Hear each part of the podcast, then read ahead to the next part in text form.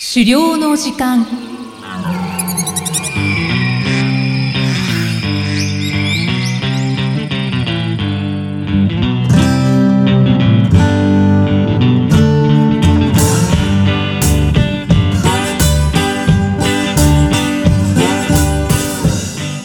こんにちは、漁師の藤井久人です。こんにちは進行役の生きみえです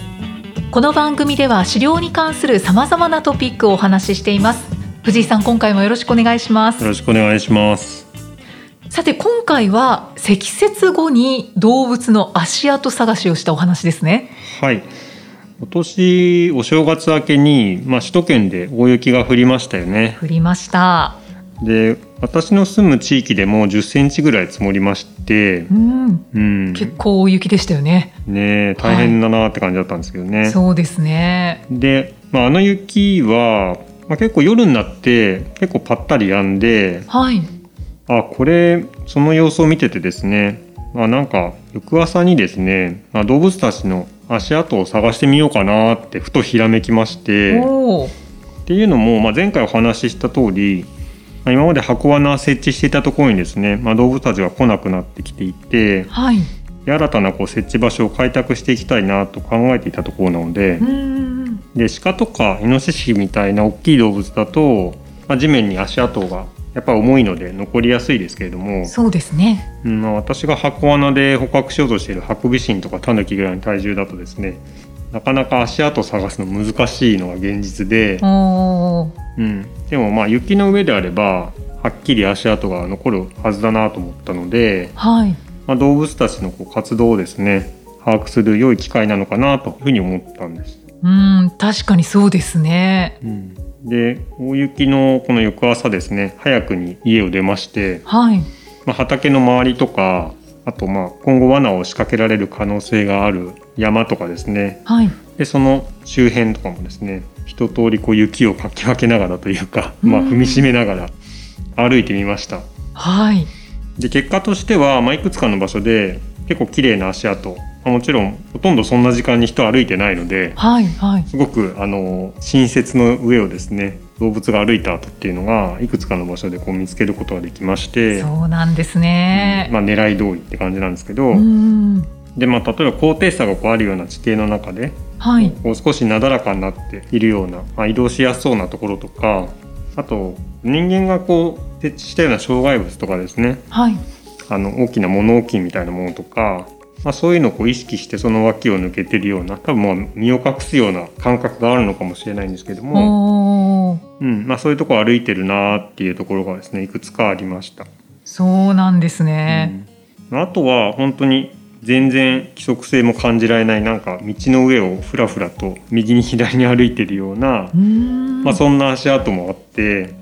まあ、これはまあ餌を探しながら歩いてたのかなとか、まあ、そんなことを思いながら見ておりました。おお。結構あったんですね。足跡がう。んなんか足跡でいろんなことが想像できますね。そうですね本当に、まあ、ただですね、まあ、それとは反対に足跡がここだったら見つかるかなみたいな結構藪の深いとことかですねはい。その辺りはなかなか入っていくのは無理なんですけどうん。まあ、少なくとも動物がいる可能性高いのかなみたいなとこ思ってた場所もあったんですけどそこがですね予想に反して全く何も見つからないみたいなところもありましたうん。わからないものですね。そうまあ一晩だけの間ですし、まあ、降ってから朝までの間なので、まあ、その間にたまたま通らなかったとかはい。ちょっと動物の気持ちは分からないですけど、まあ、すごい寒かったから活動が低下してたとか、うん。まあ他にもなんかそういう理由はあるのかもしれないんですけれどもはい。ただまあ今後箱罠を設置するっていうことを考えていく上で、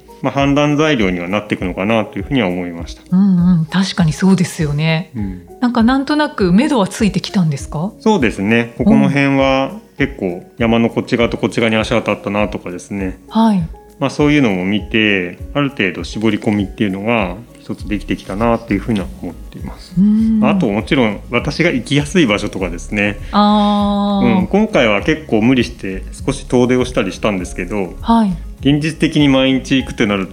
ちょっとここは遠いなみたいなところはちょっとやはり行きにくいですし、そうですうね、ん、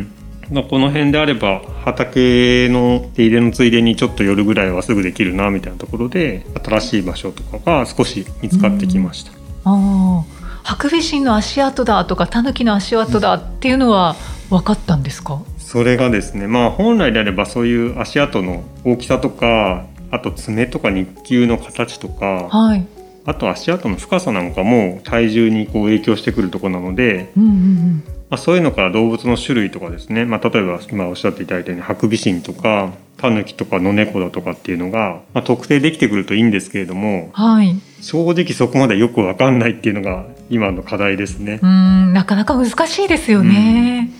まあ、今回のようなですね大雪はなかなかないんですけれども、まあ、はい。雨の後のこうぬかるみだとか、うん。あとあの畑に結構ビニールシート引いたりとかっていうのをマルチっていうんですけどはい。この上に足跡が見られるようなこともあったりするので、はい。まあ、そういうちょっとしたこう足跡の特徴からあここはタヌキが通ったんだなとかですねうんうんうん。いやいや野猫だなとかですね、まあ、そういったこう区別がそこからでもできるようになっていけば、まあ、自分の目指すこう資料につながっていくんだろうなっていうふうには思っています。そうですね。これ見分けられると本当に狩猟につながりますよそうでね。すねうん、まあ足跡はなかなか奥が深いんでしょうか。えー本当に興味深いですよねそういうふうにできうんまあ可能性としてそういうふうにできる余地はあると思いますしはい。実際結構昔読んでたようなそういう漁師さんの本とか例えば「シートン動物記」とかって結構漁師さんが出たりとかする物語だったりしますけどおうおうそういはういところでも結構動物の足跡を見て当時は当然トレイルカメラなんてないからはい。足跡でいろいろ判断してこうしようああしようみたいな話でなんか私としては結構面白かったんですけど。うんうん。まあ、そういうのが自分もできるようになれたらいいなみたいなことは思ってますし、うんうん、そうですあね。と、まあ、全然違う話になっちゃうかもしれないですけど人間も動物なんではい。足跡があるじゃないですかはい。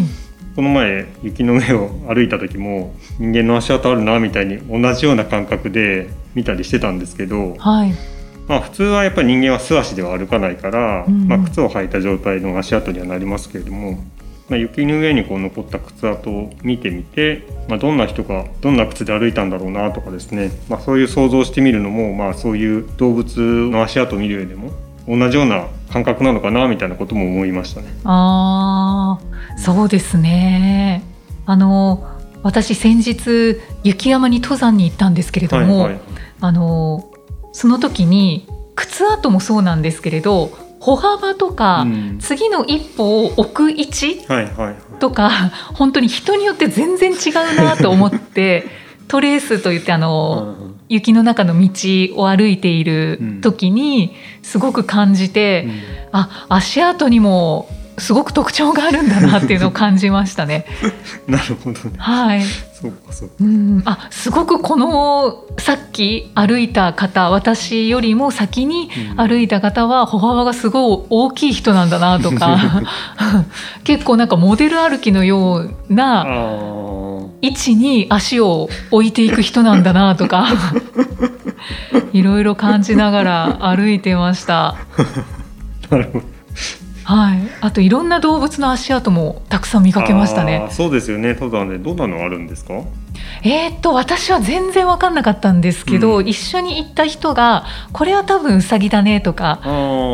いろいろ教えてくれたので、はいはいはい。で私たち人間は、まあ、体重が重いっていうのもあってもうズボズボ雪の中に こう足が埋まっていくんですけど、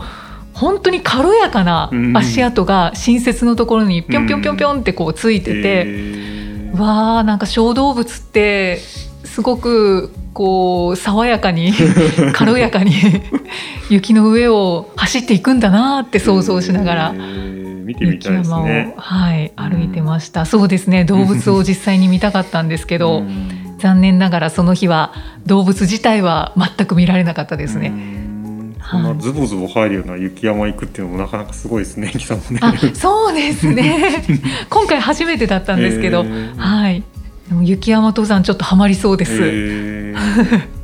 っかじゃあ今度また教えてください。 あ、そうですね。はいちょっと狩猟の話につながるかはわからないですけど、うんはい。足跡としてはそんなことを感じましたうね。んうん、うんうなんるほど、ありがとうございます。はい。ということで今回は積雪後の足跡探しについてのお話でした。はいさてこの番組では資料に関するご質問や番組へのご感想をお待ちしていますメッセージはエピソードの説明文に記載の URL からお寄せください藤井さん今回もありがとうございましたありがとうございました。